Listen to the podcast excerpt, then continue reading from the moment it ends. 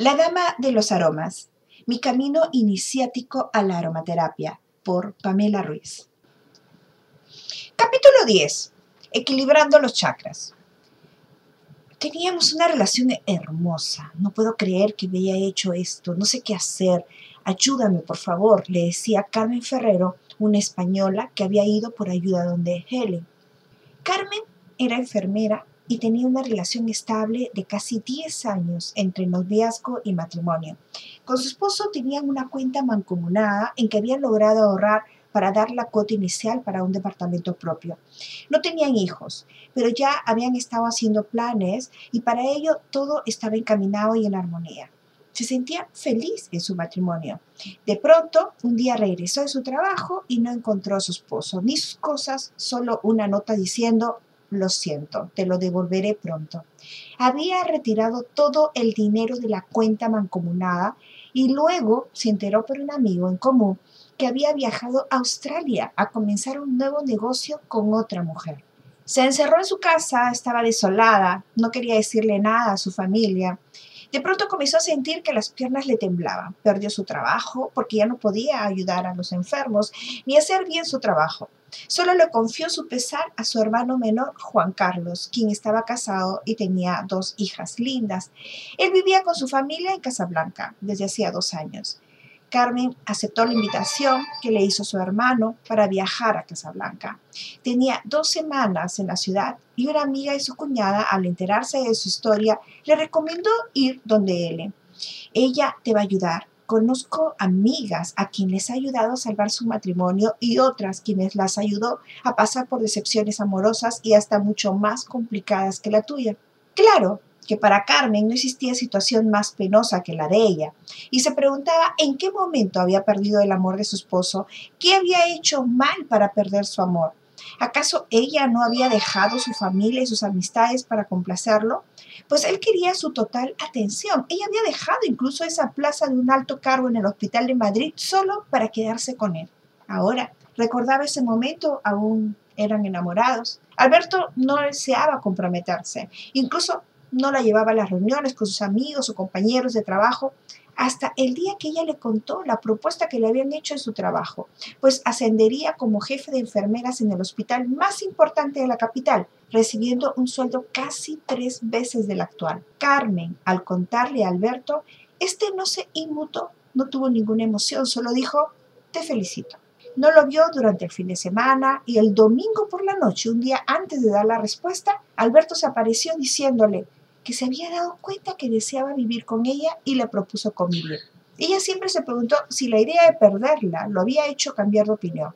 Siempre tuvo la duda, nunca le dijo que la amaba, pero luego recapacitaba ya que no era necesario. Lo importante es que estaban juntos. Él no sabía expresarse y los hechos palían. Esa noche hizo un juramento de amarlo, dar todo para que él sea feliz, aun cuando tuviese que dejar a un lado su propia felicidad lo ayudaría a ser un gran profesional y empresario. Ya sabía qué hacer al día siguiente. Rechazar la oferta en el hospital de Madrid y se quedaría en Barcelona. Total, estaba bien como estaba y no necesitaba mayores cambios. Y como resultado sería feliz con su amado Alberto. De esto hacía 10 años y efectivamente se fueron a vivir juntos. Ahorraron para que Alberto ponga su empresa de importaciones y claro, lo hizo, solo que con otra mujer y en otro país con el dinero de ambos. Pero ¿dónde había aparecido esa mujer? ¿Ella sabía que él era casado? Esa era la razón por la que él nunca quiso tener hijos y así se la pasaba a ella pensando y pensando. Tú piensas mucho y tu cabeza está que explota. Es lo que llamo parloteo mental. Le das y le das al mismo tema día y noche, le dijo Helen a Carmen. Es que no puedo creerlo, no puedo entenderlo. Sí, las relaciones al no tener un final quedan como en suspenso, pero te aseguro que ahora él está feliz y lo último en quien piensa es en ti. Sé que todo le va a ir mal, lo odio, le deseo la mayor infelicidad, pero ese es un tema que no está en tus manos, solo en Dios y ten la seguridad de que la justicia divina existe y si no se arrepiente antes, todas sus malas acciones lo atormentarán en su lecho de muerte. ¿Y tú? Puedes hacer algo? ¿En qué piensas? en darle su lección, que le vaya todo mal, que la mujer lo deje, que regrese a mí. ¿Puedes hacerlo? Sí que lo tienes todo planeado. Y luego que él regrese, ¿qué va a pasar? ¿Te vas a vengar? Sí, lo enamoraré nuevamente y lo voy a dejar plantado y sufrirá como yo he sufrido. Carmen, eso que me pide se llama amar y cuando se hace, se amarran los dos. Alberto puede descubrirlo y podrá ir donde un brujo o un curandero. Ellos lograrán desamarrarlo, pero tú te quedarás atada a él para toda la vida. Además, estarás yendo en contra del libre albedrío y eso es ir contra el plan de Dios. ¿Crees que vale la pena? Yo no te puedo decir qué hacer o qué no hacer, pero cumplo con informarte. Yo no hago ese tipo de trabajos. Yo soy terapeuta del alma. Te puedo ayudar con mis perfumes, pero no con ese tipo de trabajos que tú deseas. Ahora, retírate que debo atender a otras personas. Recuerda que si deseas que te ayude, aquí estaré, pero ya sabes mis maneras. Helen le pidió a Erika que acompañe a Carmen a la puerta. Ella se fue triste.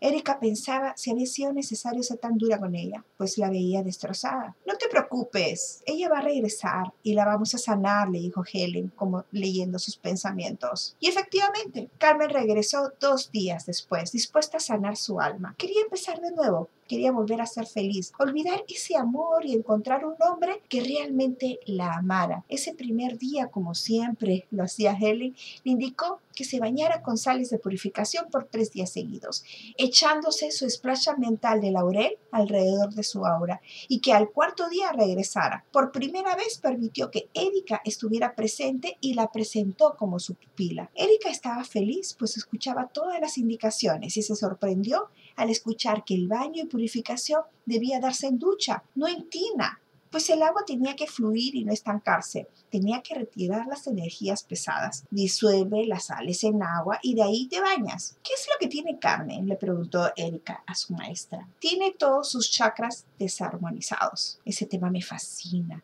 ¿Y yo voy a poder estudiar también los chakras? Me alegra que hayas cambiado de opinión y ahora quieres estudiar, mi querida dama de los aromas. ¿Cómo me has dicho? ¿Cómo lo sabes? le dijo a Erika recordando lo que había sentido y pensado un par de noches atrás. Pues fue el nombre con el que te bauticé. Luego el viento se encargó de llevar mis pensamientos y tú aceptaste nombrarte así. Eso es libre albedrío. Estoy más que lista para aprender y me voy a quedar unos días más, lo suficiente para mi partida a Lima. No significa un adiós, pues no te librarás de tu pupila, mi querida maestra. Entonces comencemos con la clase de los chakras. La palabra chakra viene de la India y en sánscrito significa rueda. Se conocen siete chakras. Realmente existen más, pero por ahora basta que estudies estos siete. Y estos están alineados paralelamente a nuestra columna vertebral siendo alimentados por energía divina y energía terrenal. Cuando la energía fluye sin ninguna interrupción por todos los chakras de tal manera que giran constantemente, entonces estamos en equilibrio o armonía. Cuando una de las ruedas gira lentamente, se dice que está en déficit de energía y luego gira muy rápido, se dice que está con exceso de energía. Lo ideal que esté en armonía. Cada uno de nuestros chakras tiene una vibración energética que se puede medir en ohms y los aceites esenciales también. Esta es una de las terapias con aceites esenciales muy pocas conocidas, la aromaterapia energética, que consiste en hacer coincidir cada chakra con los aceites esenciales. Por ejemplo, el chakra base calza exactamente con el aceite de benjuy, ya que ambos tienen la misma frecuencia energética. Pero recuerda que no siempre todos los aceites esenciales, aunque sean de la misma familia, pueden tener la misma vibración energética, pues cada una de las plantas o flores han sido sembradas en diferentes tierras, a diferentes alturas, en diferentes zonas. Y a esto hay que sumarle que las condiciones climáticas son distintas. Esto es lo que se llama quimiotipo. Recuerda siempre que tienes que medirlos. ¿Y qué pasaría si uso, por ejemplo, el benjuy en el chakra corazón? Le preguntó Iqueta Erika pues no va a pasar nada energéticamente. El aroma será agradable, pero no equilibrará el chakra corazón. Fíjate, tú puedes usar un aroma que tenga igual o mayor vibración del chakra a armonizar, nunca menos. Por ejemplo, el aceite esencial de loto o gardenia son de la más alta vibración, aproximadamente 13.000 ohms, y nunca tienes pierde, pues puedes usarlo para equilibrar todos los chakras. Luego continuó Helen. Al principio, para saber cuál chakra es el que tienes que armonizar, podrás guiarte por la parte teórica, entender cuándo un chakra está desequilibrado, cuáles son los motivos por los que pueden estar alterados. Vayamos al caso de Carmen. Carmen acaba de sufrir una pérdida en este caso el rompimiento con su esposo y de una manera abrupta, si analizamos toda la historia, encontraremos que Carmen ya antes había dejado a un lado sus sueños y se había alejado de sus amigos. No olvidemos que además perdió sus ahorros, su trabajo. Todos los casos de pérdida material o sentimental siempre van a afectar el chakra base, la conexión con la tierra. Y esta situación puede lograr influir físicamente en las piernas, como es su caso, que no pudo continuar trabajando, pues como enfermera tenía que apoyar a los enfermos y sus piernas ya no le sostenían. Sigamos analizando. Su esencia como mujer ha sido humillada. Se siente culpable porque piensa que no cumplió con el marido. Todos estos temas se ubican en el chakra sacro, lo que ha ocasionado su baja autoestima, depresión y de hecho su mal humor. ¿Te puedes imaginar cómo está su poder personal, su ego. Todos sus sueños e ilusiones han sido rotos de la noche a la mañana, su autoestima e incapacidad de volver a creer en el amor. Todos estos sentimientos se encuentran en el chakra plexo y en el chakra corazón, donde se ubican nuestras relaciones humanas, sobre todo el amor, amistad, hermandad, todo esto ha sido quebrado. Ella deberá primero perdonarse para luego perdonar, volver a tener la capacidad de dar y recibir amor. Y por lo que nos ha contado, ella se guarda todo ese dolor. Se encerró solo. Y por lo que nos ha contado, ella se guardó todo este dolor, se encerró, solo habló con su hermano. O sea que su chakra garganta ha sido afectado. Se siente incapaz de expresar su dolor y peor aún, no puede decirle a su marido lo que piensa. Imagínate no poder ni siquiera discutir. Ella estará discutiendo sola y respondiéndose sola, imaginándose escenas de discusión. Los franceses tienen una expresión, l'esprit de l'escalier, que significa el ingenio de la escalera, pues describe graciosamente cómo nosotros vamos pensando a la hora de retirarnos de una discusión mientras vamos bajando las escaleras, lo que pudimos decir en determinada situación y cuando ya pasó la situación. ¿Recuerdas lo que me dijo de querer volver con él? Eso demuestra que está súper confundida, su discernimiento y claridad en las cosas están confusas. Esto significa que el chakra de su tercer ojo también está en desequilibrio. A mí lo que me preocupa es que cuando las personas están en esta situación, pueden encontrar personas que pueden manipularlas fácilmente, pues se aprovechan de su debilidad en ese momento. Finalmente, su conexión con Dios también ha sido quebrado, aunque no creo que haya sido una persona de fe. Pero son en estos momentos que la parte espiritual es tan importante, es decir, sentir que tienes el apoyo de Dios y que va a ser su consuelo, pues al no ser así puede perder las ganas de vivir. Eso lo veo mucho en viudos, que al perder a su pareja luego de tantos años juntos, se van al año. Por eso siempre les digo a los hijos que respeten el acercamiento de sus padres a Dios, pues allí van a encontrar reconfortación. Como te das cuenta, en este caso preciso, Carmen está totalmente desarmonizada. Entonces voy a comenzar escogiendo tres de los chakras que a mi parecer deben sanarse primordialmente. Y estos chakras son base, tercer ojo y corona. Elaboraré un perfume con aceites esenciales de Benjuy, sándalo y loto recomendándole que lo use por una semana y de ahí que regrese para evaluarla. ¿Son comunes estos casos de decepción amorosa? Le preguntó Erika, tal vez pensando un poco en sí misma. Diría que son los casos para los que más me buscan. Recuerdo el caso de una señora francesa que bordeaba los 40 años, que me contó su historia de amor con tanto detalle. Lamentablemente su relación terminó por problemas con la familia de su pareja. Y cuando le pregunté hacía cuánto tiempo había terminado, me contestó que hacía 15 años. Era la primera vez que me pasaba que una persona se había quedado congelada en el tiempo, pues cuando me lo contaba era como si hubiera sido ayer. Así que le recomendé feromonas para que volviera a sentirse mujer. Ahora ella tiene pareja y siempre me va escribiendo feromonas. ¿Qué es eso?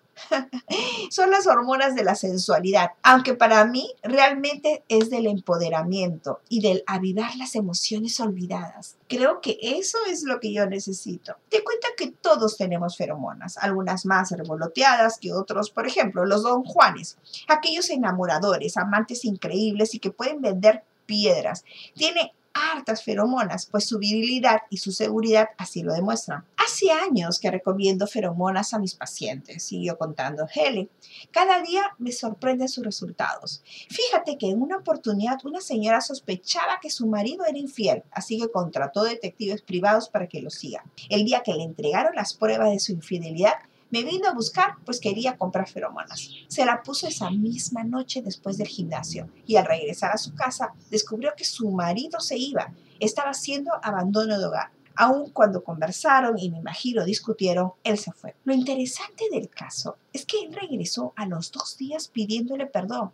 Sabía que la amaba y no podía perderla. ¿Qué pasó? Pues al ponerse la señora las feromonas, salieron de su cuerpo el aroma corporal del cual se había enamorado su esposo. Y él lo recordó e hizo un viaje en el tiempo y se dio cuenta que su esposa era su verdadero amor. Claro, es como cuando huelo un queque y me acuerdo de mi abuelita, inmediatamente la recuerdo tan bondadosa y paciente, aun cuando le revolvíamos la casa, comentó Erika sintiendo un poco de melancolía.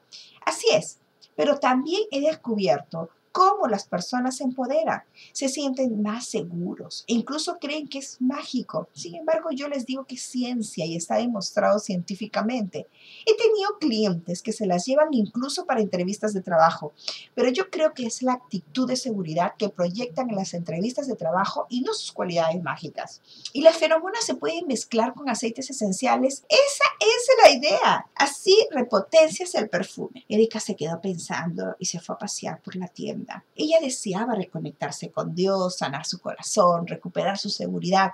Era como Carmen, tenía que equilibrar sus chakras, base, corazón y corona. Iba a hacerse su primer perfume de benjuy, rosas y loto, pero le iba a aumentar feromonas. Se dirigió hacia el taller. En esos momentos, Helen había estado atendiendo a una clienta y estaba extrañada, pues no la veía un buen rato a Erika.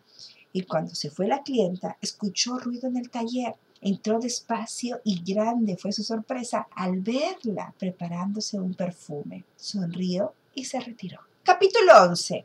¿Cuál es el verdadero secreto? Hay un libro del cual que después de su éxito de venta se realizó una película, El Secreto.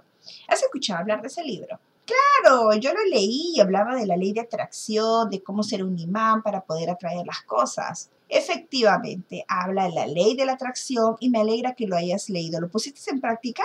¿Me puedes contar qué deseabas o deseas atraer? ¡Todo! contestó Erika casi gritando. Y esa es la base del error. Todo se avanza paso a paso como subir una escalera de peldaño en peldaño.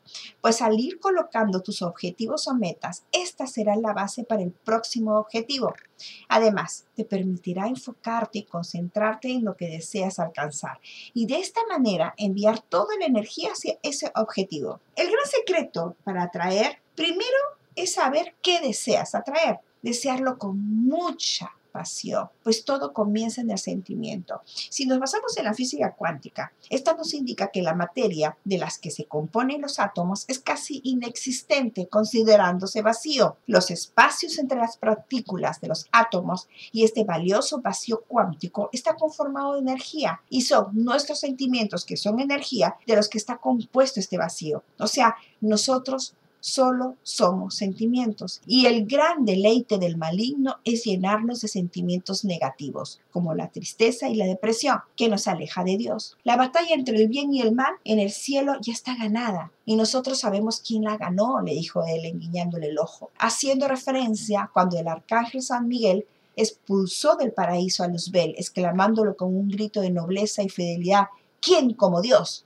al cual se unieron los demás ángeles pero es en la tierra donde se sigue librando esa batalla para vencer el mal. Debemos comenzar con cuidar nuestros sentimientos, pues recuerda, los pensamientos siguen a los sentimientos. Si tenemos miedos, entonces los pensamientos nos bloquearán el camino, diciendo, no puedes hacerlo, eres muy débil para hacerlo, no te va a ir bien. Y terminamos siendo infelices, pues no pusimos en práctica nuestros sueños y somos personas frustradas y amargadas. Pero lo más peligroso es cuando estos pensamientos se forman en entes energéticos, pues le damos forma como nubes negras que envuelven nuestra aura. Seguro lo has sentido al acercarte a saludar a una persona, entrar a una casa. Es lo que sentimos al decir se siente pesado. No lo vemos, pero lo sentimos. En fin, A lo que deseaba llegar era que nosotros debemos quitar primero esos sentimientos, pensamientos, nubes negras de nuestro ser. ¿Y cómo nos lo quitamos? Es parte de nuestra vida, preguntó Erika, un poco desesperada, pues se sentía que le estaba hablando a ella. Era como se sentía retirándote a la naturaleza donde no existe este tipo de emociones tóxicas y contaminantes, respirando aire puro. Llena tu ser de aromas herbales, florales, bañate en un río que purifique esos miasmas electromagnéticos y nos haga olvidar las penas del pasado. Los magos siembran laurel, tomillo, menta, entre rosas y jazmines en luna llena, pero también siembra sentimientos de paz, amor, belleza, tolerancia, equidad y todos los sentimientos positivos que los seres humanos necesitamos. ¿De verdad existen los magos? En la Biblia hablan de los tres reyes magos que vinieron del oriente para regalarle oro, mirra e incienso al niño Jesús. Pero no te confundas, los magos son como los curanderos con mucho conocimiento ancestral y conexión con la naturaleza. ¿Y qué pasa si vivimos en la ciudad y no tenemos un espacio como el que me recomiendas? ¿Y es que acaso no has aprendido nada? La gran tarea de la aromaterapia es recordarle al ser humano la existencia natural de las plantas y flores, llevarte el aroma de ellas a tu casa o a tu oficina usándolo de una manera personal o en el ambiente. Sus aromas te van a purificar, proteger, equilibrar. Ah, por eso es que cada planta tiene su tarea. Así es, cada planta tiene un compromiso con Dios de sanar al ser humano y nuestro compromiso es de santificarnos, o sea, de sanarnos. Una vez que nos hayamos sanado, recién podemos decir que estamos equilibrados y armonizados. Nos hemos bañado en el río del olvido, quitándonos tristezas, depresiones o iras contenidas, guardadas.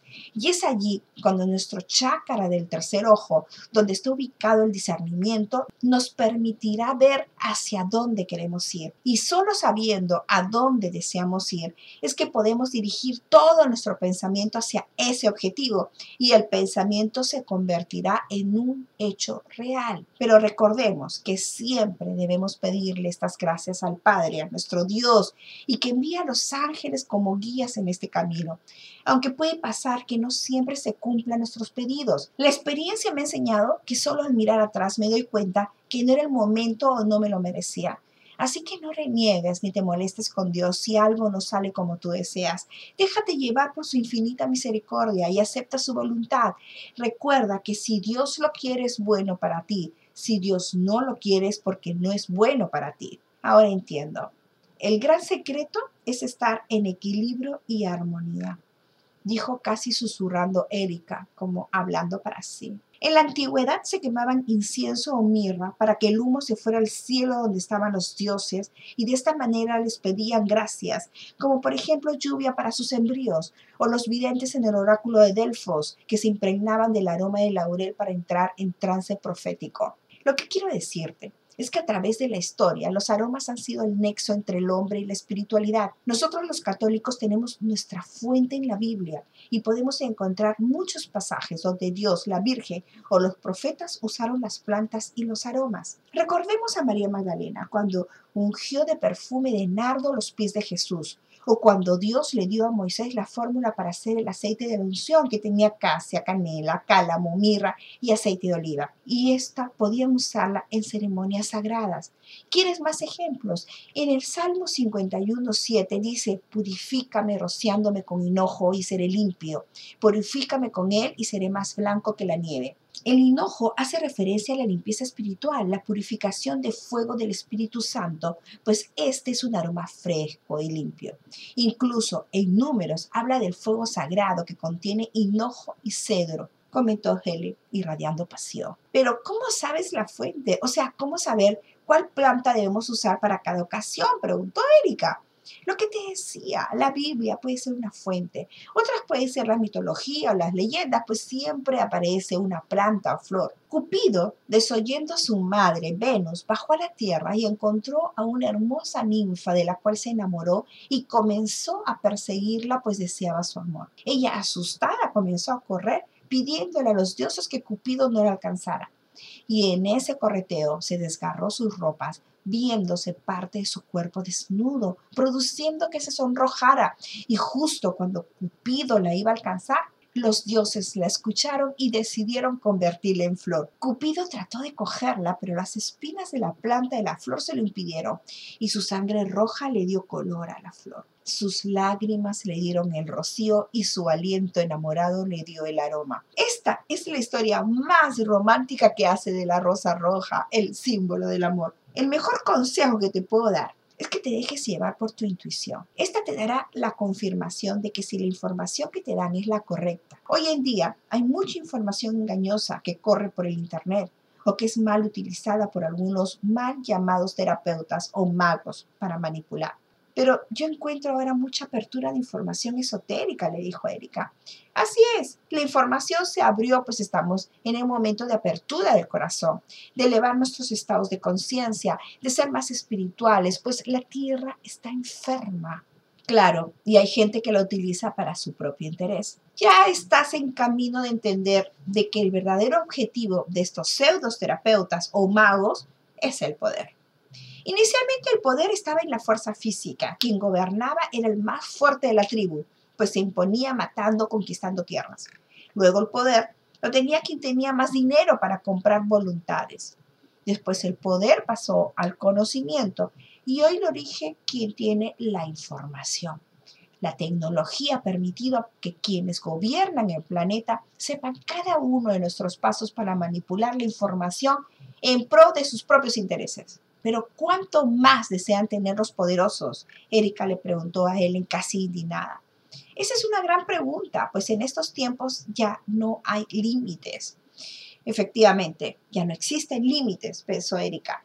Ella lo veía y lo vivía cada día.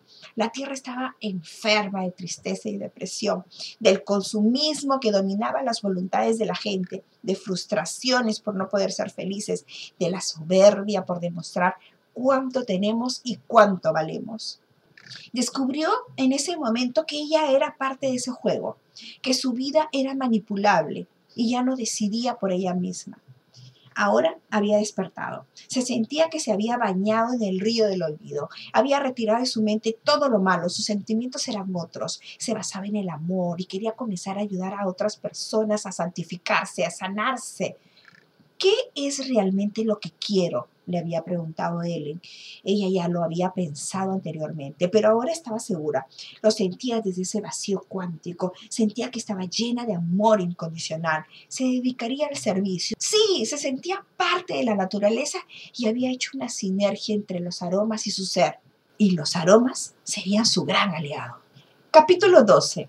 En el mundo espiritual no existe el tiempo ni el espacio. Para Erika había sido penoso despedirse de Helen, pero sabía que la seguiría visitando, siempre sería su maestra, quien la había iniciado en su camino aromaterapéutico. Ellen le había dicho al despedirse, recuerda que en el plano espiritual no existe ni el tiempo ni el espacio. Cuando nos volvamos a ver, será como si siempre hubiéramos estado juntas. Además, lo bueno de la tecnología es que vamos a seguir conectadas. Y así Erika regresó a su añorable Lima. Su primera impresión al llegar a Lima fue que el agua al ducharse tenía olor. El dinero tenía un olor grasoso y pesado. Miraflores tenía olor a humedad. El centro de Lima olía, entre otros, a humo de los carros. Y su casa olía a familia. Su querida Pascuala tenía un olor entre limpieza y comida de casa. Y sus papis tenían el mejor de los olores, el amor. En todo esto estaba pensando cuando su asistente tocó la puerta haciéndola regresar en ese momento. Erika había alquilado una oficina para dar sus servicios como aromaterapeuta y la había decorado con un aire a la tienda de L, pero aún no se sentía tan cómoda. Su maestra le había dicho, poco a poco el ambiente se llenará de ti y de tus aromas, pero recuerda que es importante escoger con quién vas a trabajar pues van a compartir energías. Así que había tenido mucha atención en cada entrevista hasta que llegó Cecilia. Ella era intuitiva, recién comenzaba la vida, no había malicia en ella. Su familia la había educado y formado bien. Y no se equivocó, pues cada día le demostraba su lealtad, su fidelidad y lo más importante, le gustaban los aromas. Erika, ¿ya llegó tu cita? ¿La hago pasar? le preguntó su asistente Cecilia. El tiempo se me fue, dijo Erika viendo la hora, y esta vez sí que Judith se retrasó. Hazla pasar y más bien hazme un favor, llama a Héctor y dile que me voy a demorar media hora. Erika había retomado su relación con Héctor y ambos estaban pasando por un buen momento. Incluso habían conversado sobre matrimonio. Ahorita lo hago, pero como te vas a ir corriendo a almorzar, te recuerdo que a las 4 va a venir Patty para ver lo del lanzamiento del oromaducto. Sí, me urge hablar con ella sobre ese tema. Es un proyecto que realmente me llena de amor el corazón, pues es un homenaje para mi papi. Él fue quien lo diseñó, ¿recuerdas? Va a ser un éxito. Todas las boutiques, spas, oficinas que pedían una solución para ambientar sus ambientes la van a tener. Así es. Haz pasar por favor a Judith y no te olvides de llamar a Héctor.